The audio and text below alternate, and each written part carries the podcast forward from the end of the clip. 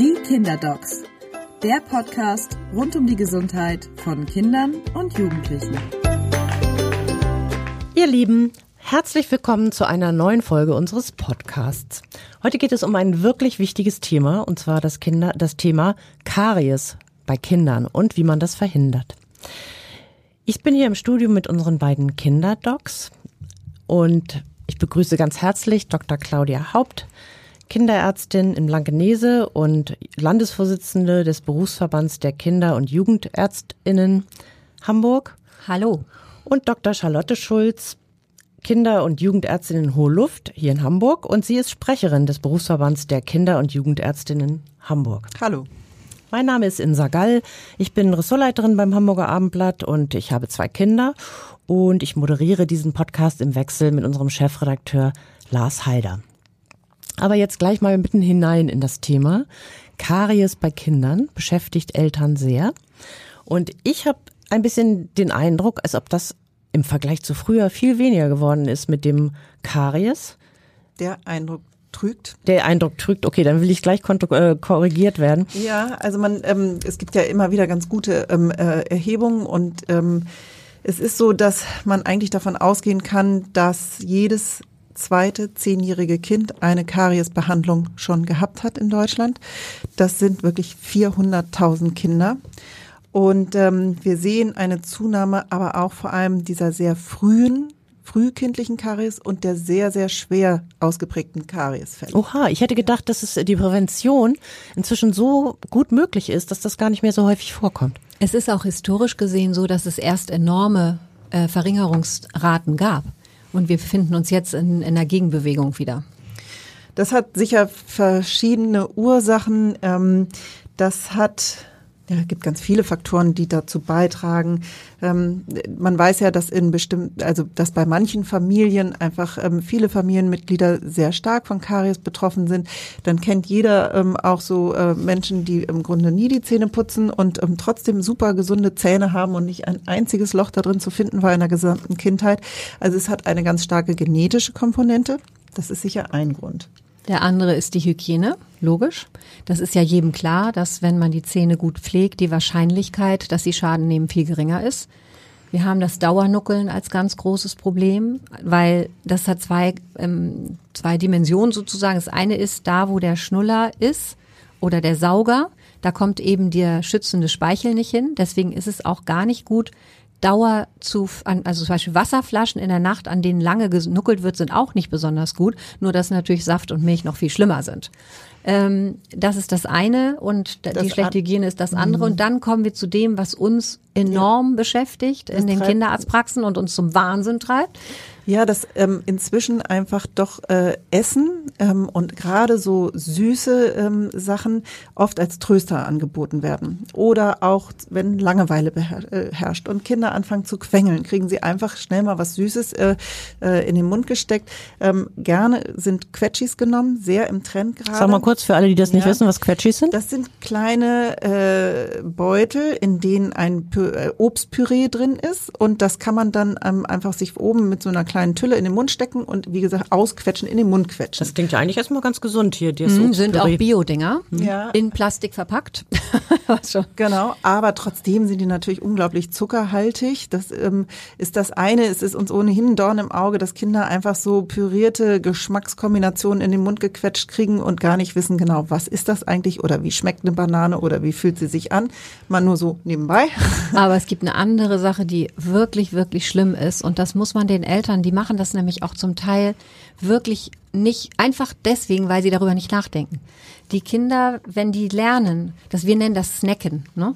Äh, wenn die lernen, immer wenn ich Zahnweh habe, Langeweile, wie du sagtest, mir der Bauch zwickt oder sonst irgendwas, meine Befindlichkeit stört, dann esse ich dann ist das natürlich eine Konditionierung. Die erlernen eine Strategie, wie gehe ich damit um, wenn es mir nicht gut geht. Und die ist nicht nur schlecht für und, die Zähne, nehme ich Und mal. die ist nicht nur schlecht für die Zähne, weil das natürlich auch später, darauf greift ein Kind später in seinem Leben zurück, auf diese Strategie.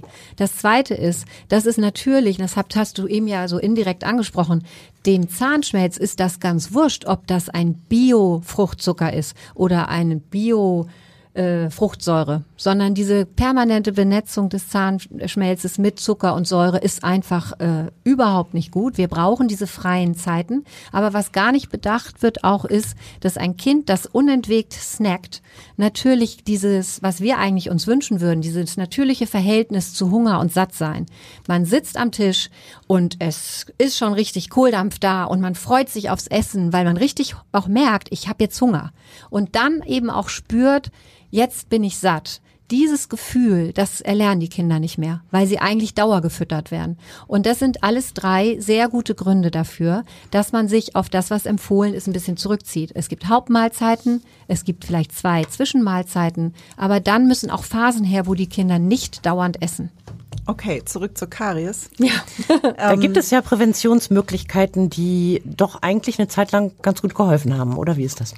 Ja, ich glaube, ganz wichtig ist einfach die Aufklärung. Und ähm, das ist etwas, was wir uns auch auf die Fahne schreiben ähm, als Kinderärzte, dass wir einfach früh mit, wir begleiten die Kinder ja. Wir sehen, wann der erste Zahn kommt, wann sich das Milchgebiss vollständig entwickelt. Und das ist ein wichtiger Bestandteil unserer Vorsorgeuntersuchung, auf die Zahnhygiene hinzuweisen. Ähm, es gibt ähm, neue Empfehlungen, ähm, die aus einer Initiative ähm, hervorgegangen sind und letztes Jahr veröffentlicht wurden.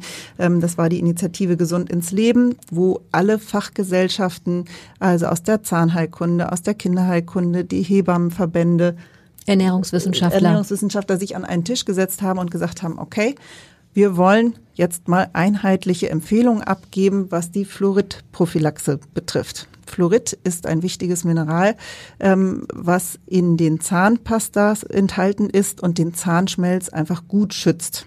So. Und ähm, diese Empfehlung, die da herausgegeben wurde, ähm, da kommen wir gleich noch zu, aber ähm, in Zusammenhang auch nochmal mit einer Initiative zwischen den Zahn- und Kinderärzten, die darauf hinweist, ähm, es gibt auch Kinderzahnvorsorgen. Es gibt nicht nur die Kindervorsorgen im gelben Heft, wo man immer regelmäßig hingeht und seinen Checkup macht. Es gibt die Kinderzahnvorsorgen. Das bedeutet mit anderen Worten, man soll ab und zu mal mit den Kindern zum Zahnarzt da gehen. Ja, genau. Aber nicht nur ab und zu. Es gibt bestimmte Zeitpunkte, wann man das erste Mal gerne mit Durchbruch des ersten Zahns geht man hin. Man hat so einen kleinen Vorsorgepass, ähm, wo diese Vorsorgen eingetragen wird, werden. Das ist eine dann, Kassenleistung, ne? Ja. Genau. Und dann geht man ganz regelmäßig auch äh, zum Kinderzahnarzt oder zum Zahnarzt, der Kinder mitbehandelt. Ja. Mit dem Fluorid fängt man ja an, glaube ich, noch bevor der erste Zahn überhaupt da ist, oder? Ja, genau. Wir haben da eine Situation gehabt, gerade bei uns in Hamburg, wo wir ähm, über Jahre hinweg, äh, also es gab früher immer diese Empfehlung Abgeburt Fluor, weil wir ja kein Fluorid im Trinkwasser haben. Dann gab es aber so eine Bewegung, die gesagt hat, oh mein Gott, Fluorid ist ja ein metallisches Spurenelement, das kann ja nur schädlich sein. Komme ich auch gleich nochmal drauf. Und dann haben wir, damit die Eltern nicht immer in dem Spannungsfeld sind, wir sagen, gib dem Kind Fluor. Fluorid. Äh, Fluorid, Verzeihung, ja, danke. Und die Hebamme sagt, um Gottes Willen, gib dem Kind kein Fluorid. Also wir müssen sie jetzt nicht alle über einen Zaun äh, brechen, aber es war schon sehr verbreitet. Da haben die Eltern natürlich verständlicherweise ein bisschen Schwierigkeiten gehabt, sich zu orientieren. Und man hat dann gesagt, okay, es wird wohl nicht schaden, wenn wir das erste Halbjahr ohne Fluorid machen. Das hat aber geschadet. Und die Karies-Inzidenz ist im Zusammenhang, im zeitlichen Zusammenhang damit ähm, deutlich nach oben gegangen. Wann deswegen, war das? Das ist so in über zehn Jahre hinweg Ah, ja. beobachtet worden. Und deswegen gibt es ja jetzt, Gott sei Dank, diese von allen konsentierten neuen ähm, Leitlinien, an die wir uns auch halten sollten. Und ähm, das Fluorid, das muss man einfach ganz klar sagen, das ist ja ein Spurenelement. Und die Leute, die sich davor so fürchten, sind die gleichen Leute, die sich Eisen, Selen, Zink und andere metallische Spurenelemente in Tablettenform reinpfeifen, ne, sage ich jetzt mal so. Äh, aber das Kind darf dann das wirklich lebensnotwendige und nicht nur für die Zähne übrigens notwendige Spurenelement nicht haben. Das ist also total schwer nachvollziehbar, sagen wir mal so. Und man weiß, dass wenn man zu viel Fluorid aufnimmt, weil man zum Beispiel sich nicht an die Zahnpastamengen hält, die empfohlen sind, sagen wir auch gleich noch, und fluoriertes Speisesalz schon konsumiert, was ja ab Ende des ersten Lebensjahres möglich ist, und eine Fluortablette bekommt, dann kann es zu einer Fluorose kommen. Dann ist der Zahnschmelz so weiß fleckig. Ehrlich gesagt ist das aber nicht für die, also der Zahnschmelz ist trotzdem voll funktionstüchtig. Das heißt, ein kosmetisches Problem im Gegensatz zur Karies. Aber eine Vergiftung mit Fluorid, da müsste man tausendfach über der empfohlenen Tagesdosis liegen. Und das kann man eben unter gar keinen Umständen mit einer Ernährung schaffen. Deswegen kann man die Angst vom Fluorid wirklich, die kann man komplett ausräumen. Jetzt mal Trommelwirbel für den Plan, den man befolgen sollte. Ja. Genau. Ähm, Konsens herrscht darüber, dass Fluorid von Geburt an direkt gegeben wird. Und äh, das gibt es äh, Ab dem achten Tag. Genau, ab dem achten Lebenstag, üblicherweise in Form einer Kombinationstablette mit Vitamin D. Und ähm, so, das wird so lange gegeben, bis der erste Zahn durchbricht. Und wenn der so weit durchgebrochen ist, dass man den putzen kann, kann man entweder diese Fluorid Vitamin D-Kombi-Tablette noch weitergeben bis zum ersten Geburtstag. Es wäre aber eigentlich wünschenswert, wenn man dann anfängt, einmal am Tag den Zahn mit einer reiskorngroßen Menge fluoridhaltiger Zahnpasta zu putzen. Und da kann man einmal, wenn man sich die Mühe machen will, auf die äh, Zahnpasta schauen. Es gibt sehr viel Kinderzahnpasta, die fluoridfrei ist, dass man wirklich eine Kinderzahnpasta findet, in der, das steht da, ist darauf vermerkt, 1000 ppm, Parts per Million, Fluorid enthalten sind davon eine Reiskorngroße Menge. Ab dem zwei Achtung, da muss man einmal sagen, die Eltern sind oft guten Willens, gehen in den Drohmarkt oder sogar in die Apotheke und bekommen dann eine sogenannte Kinderzahnpasta für Kinder unter zwei Jahren. Und das ist eben so blöd, dass es die gibt weil die hat 500 ppm und die sollte man eigentlich gar nicht haben. Die gibt's aber und die Eltern denken dann, das Kind ist sechs oder sieben Monate, ich muss dem also diese geben. Also die Berechnungen für die richtige Zufuhr sind an der äh, Zahnpasta gemacht worden, die für Kinder ab zwei Jahren ist. Das muss man vielleicht an der Stelle nochmal sagen, sonst sind die Eltern verwirrt. Das stimmt. Ich sollte also welche Zahnpasta nehmen? Die Nur für einmal Kinder noch ab zwei Jahren. Genau. Ab dem ersten Geburtstag wird dann zweimal täglich geputzt. In dem Moment, ähm, wo man die Zähne mit fluoridhaltiger Zahnpasta putzt, ist ganz wichtig, dass man keine Kombinationstablette mehr Fluorid und Vitamin D weitergibt. Das Vitamin D wird ja noch durch den zweiten Lebenswinter hindurch gegeben. Und äh, da muss man so ein bisschen, müssen wir auch unheimlich darauf achten, wenn wir so Folgerezepte ausstellen, dass das dann eben nicht zu viel Fluorid ist und was du gerade gesagt hast, zur Fluorose an den Zähnen führt. Mit drei Jahren ist es dann eine erbsgroße Menge, die morgens und abends ähm, auf die Zahnbürste äh, gegeben wird. Und da kommt ja auch auf die Frage, ja, aber die spucken das ja gar nicht aus. Und das ist nicht schlimm, das ist sozusagen mit einberechnet, dass die ja. Kinder das ähm, also einfach runterschlucken. Und so ist das und so ist das auch lange noch und hört wahrscheinlich erst bei vielen in der Grundschulzeit auf. Und auch das ist noch ein wichtiger Punkt. Putzen Sie bitte die Zähne Ihrer Kinder und überlassen Sie es nicht den Kindern selbst. Und selbst wenn die mit vier, fünf Jahren das schon ganz ordentlich so äh, scheinbar bewerkstelligen, ist es ganz wichtig, dass sie das nachputzen morgens und abends wirklich bis in die Grundschulzeit hinein. Also nicht nur zugucken und das überwachen, sondern Nein. selber machen. Aha, interessant. Und das Kind aber auch putzen lassen, beides. Mhm. Ne? Und also erst das Kind äh, macht es selber, wie lange das, jeweils? Naja, das kommt drauf an, wie viel Zähnchen da sind. Mhm. Also ich meine, es gibt ja Kind, ist alles zwischen vier Monaten und 14 Monaten für den Zahndurchbruch ist normal. Und das heißt, es gibt natürlich Kinder, die mit einem Jahr schon acht Zähnchen haben und andere, die haben in dem Alter noch gar keins. Aber wenn wenn ausreichend Zähne da sind, an denen man auch putzen kann, dann bewegen wir uns ja irgendwann auf diese zwei Minuten zu. Das ist aber beim Kleinstkind noch nicht der Fall. Da das, geht's, ja, da sage ich auch ehrlich gesagt geht immer, mehr um Gewöhnung. Also das um Gewöhnung und ich sage immer zu den Eltern, runter. wenn sie es geschafft haben, alle Zähne mit dem Fluorid einzuschmieren, mhm. dann haben sie schon ganz viel geschafft. In der Tat. Und erst putzt das Kind und dann putzt man selber nochmal Oder nach. umgekehrt. Das ja? kann okay. sich ja auch jeder mhm. selber aussuchen. Und wir empfehlen relativ früh also erstmal gibt's da noch immer die Frage, sollen wir einen Fingerling benutzen oder sollen wir eine Erstlingszahnbürste benutzen? Und es gibt aus unserer Sicht äh, ganz gute Gründe, warum man von Anfang an eine Erstlingszahnbürste nimmt. Das heißt, eine ganz kleinen Kopf und ganz weiche Borsten, weil das Kind dann bereits an das gewöhnt wird, was später auch im Mund sein soll. Das ist also der eine Grund, warum man das vielleicht bevorzugen könnte.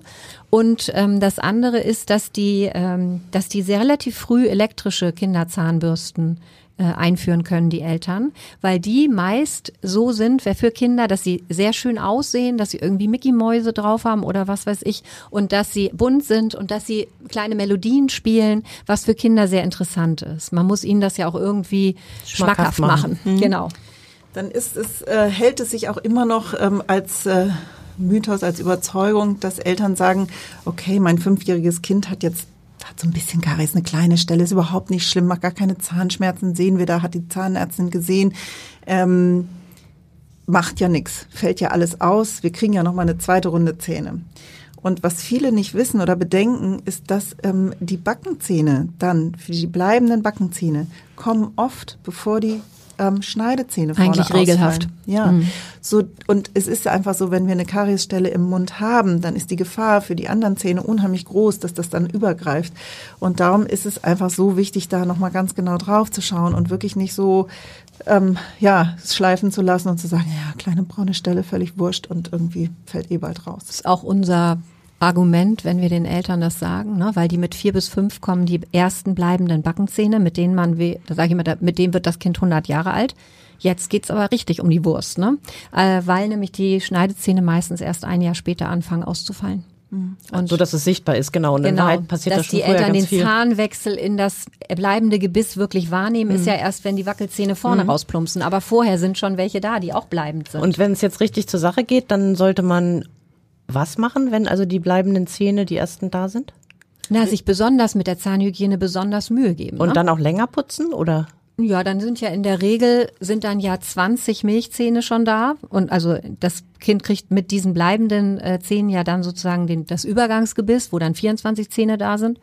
Und wenn die so viele Zähne haben, dann muss man auch zwei Minuten ansetzen für ein Zahnputzen. Ja, und auch regelmäßig einfach den Zahnarzt draufschauen lassen und auch mal eine Prophylaxe machen. Und äh, das gibt auch Zahnreinigung bei Kindern. Also das hat durchaus dann auch seine Berechtigung. Ist es irgendwie wichtig, ob man vor oder nach den Mahlzeiten putzt? Also äh, anders gesagt, wenn man morgens aufsteht und putzt die Zähne oder man wartet damit, bis man gefrühstückt hat, sollte Ja. man nach jeder Mahlzeit die Zähne putzen? Okay, wir sagen ja jetzt immer zweimal am Tag, obwohl Kitas sehr häufig so Programme verfolgen, wo dann auch nach dem Mittagessen geputzt wird. Das kann man sich mit einem gesunden Menschenverstand ganz gut überlegen, dass es natürlich sinnvoll ist, nach der Nahrungsaufnahme zu putzen. Und da sind wir auch gleich bei einem Problem. Die Karies ist nicht, ist auch natürlich viel wahrscheinlicher, wenn man abends Abendbrot gegessen hat dann wird das Kind, werden die Zähnchen geputzt und dann bekommt es seine Milchflasche und geht zu Bett. Das ist natürlich absolut unsinnig. Ähm, Das sagen wir auch immer, wenn die ihre Betttupferlflasche noch kriegen im zweiten Lebensjahr, die Kinder, die müssen danach Zähne putzen. Und da man Kinder ohnehin nicht an der Flasche einschlafen lassen sollte, ist das äh, eigentlich auch, das ist machbar. Sollen wir noch vielleicht kurz auf MIH, Zahn? ne? Ja, das ist das eine, MIH. Da wollen wir noch was zu sagen. Ja, die sogenannten Kreidezähne ist ja ein sehr weit verbreitetes Phänomen und auch letztendlich muss man sagen großer Risikofaktor für Kariesentwicklung.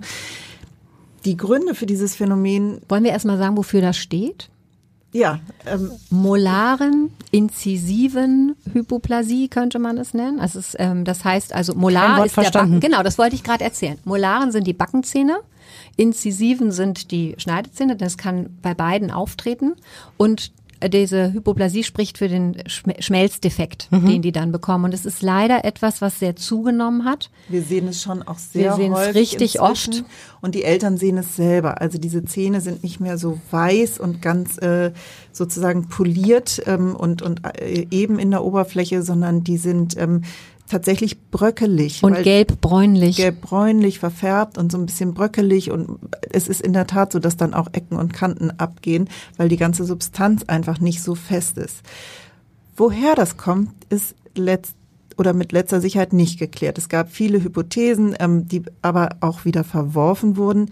Ähm, ich glaube, es ist sehr wichtig, dem weiter nachzugehen. Ähm, Fakt ist, diese Kinder müssen noch engmaschiger zahnärztlich betreut werden. Und da kann man nämlich putzen wie ein Weltmeister. Ähm, da kann man unter Umständen es gar nicht verhindern. Also damit sollte man auf jeden Fall zum Zahnarzt. Unbedingt, Ja. ja. die sind in äh, wirklich kurzen Abständen auch da zu kontrollieren. weil die wirklich kaputt gehen, die Zähne. Ne? Mhm.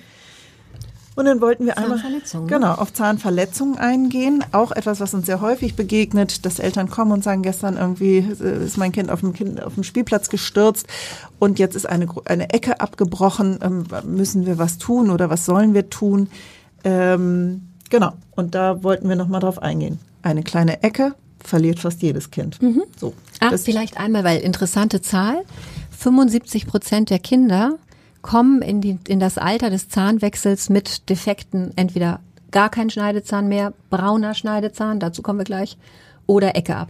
75 Prozent, weil die Milchzähne sind ja nicht für Dauer angelegt. Die sind einfach fragil und verletzlich, weil die sollen nur ein paar Jahre halten und so sind sie auch.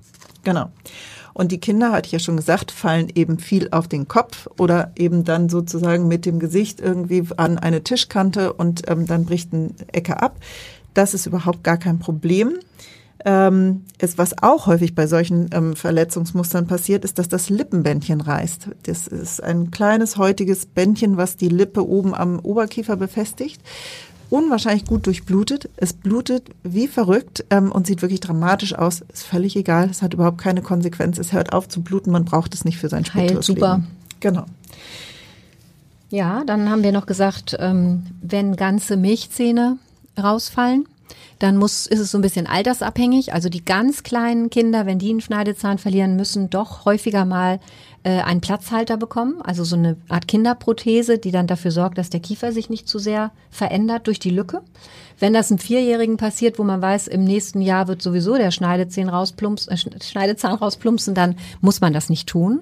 Und es ist noch wichtig zu wissen, dass sehr häufig, äh, wenn die Kinder Zahnverletzungen haben, man nach zwei, drei Wochen sieht, dass sie sich verfärben. Dann werden die so dunkel.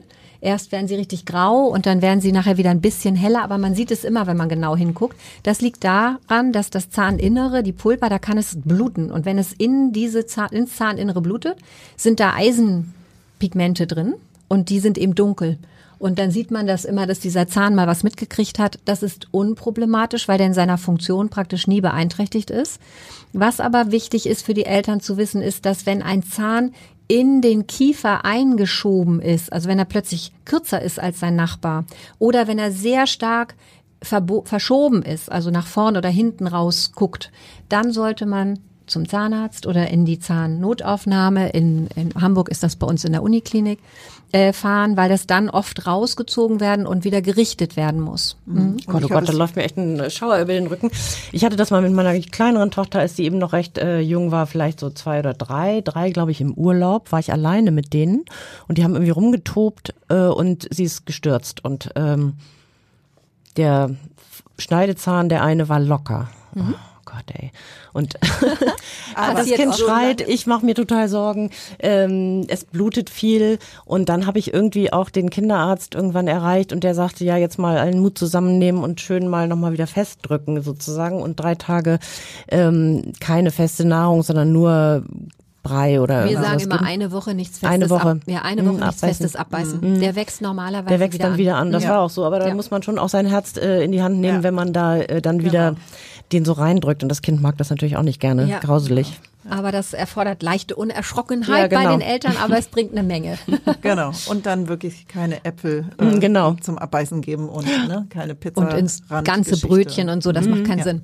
Ja. Aber was wir vielleicht auch noch sagen sollten, weil ich nicht weiß, ob das noch kursiert bei den Eltern, es gab ja Zeiten, da hat jeder, der was auf sich hielt, äh, entweder eine Fotodose, ich weiß nicht, ob sich manche ähm, Hörerinnen und Hörer daran noch erinnern. Ähm, es gab früher ja Fotos, also Fotos wurden auf Filme gezogen und dann hatte man diese Plastikdosen und da hatte jeder dann, äh, wenn er unterwegs war mit seinem Kleinkind, Frischmilch drin äh, ja, genau. Also es war wirklich unglaublich. Und dann sollte man, wenn dem Zahn was passiert, das da reinwerfen und damit man diesen Zahn eben noch verwenden kann. Das ist eigentlich totaler Käse. Und es gab für damals irgendwie 30 Mark und später Euro Rescue-Boxen ähm, die hatte man in der Handtasche. Da war so eine Nährlösung drin und dann konnte man den ausgeschlagenen Zahn in diese Nährlösung packen. Natürlich war die immer abgelaufen, das tat sie alle halbe Jahr, wenn der Zahn tatsächlich rausgeplumpst ist. Also solche Sachen werden gar nicht mehr empfohlen. Sind Quatsch. Kann die sind eigentlich äh, überholt. Ne? Das, da muss ja. sich keiner dran abarbeiten. Und sag mal, woran liegt das, das hattet ihr eingangs erwähnt, ähm, dass die Zahngesundheit von Kindern sich so verschlechtert hat? Oder habe ich das falsch verstanden? Ja, wir haben ja gesagt, es sind verschiedene Faktoren. Das mhm. hat sicher eine familiäre Komponente. Das hat was mit ähm, tatsächlich Aufklärung zu tun. Und dem doofen Snacken. Ja, genau. Also dann haben sich die Ernährungsgewohnheiten so verschlechtert, dass das äh, sich auswirkt auf die Kindergesundheit. Garantiert. Garantiert. Ja. Mhm.